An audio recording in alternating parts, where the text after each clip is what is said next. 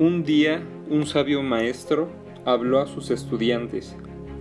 Hoy quiero hacerles una prueba. Así veremos quién es el más habilidoso en resolución de problemas.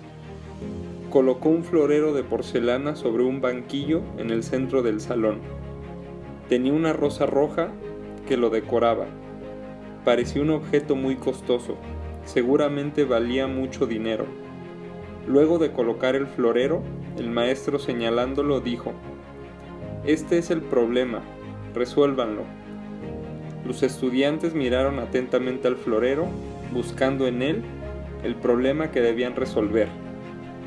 Detallaron los preciosos detalles del decorado y los colores, veían la frescura y elegancia de la rosa. Se preguntaban qué representaba aquello, qué debían hacer ¿Cuál era el problema? Pasaron los días y nadie lograba resolver el problema. Aquel florero permanecía en el centro del salón a la espera del estudiante que lograra resolver el enigma.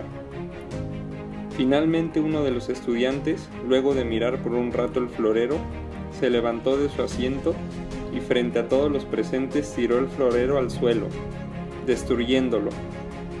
El maestro inmediatamente aplaudió al estudiante y dijo, Al fin alguien logra resolver el problema. Ya empezaba a dudar de la formación que les proporcionamos en este lugar. Envió al estudiante a sentarse en su asiento y les explicó. Cuando les planteé el problema, les dije claramente que ese era el problema. No importa lo bello y fascinante que sea, debe ser eliminado.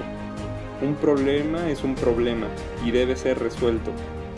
Tal vez un florero de porcelana muy caro, un bello amor que ya no tiene sentido, o un camino incorrecto que debemos abandonar.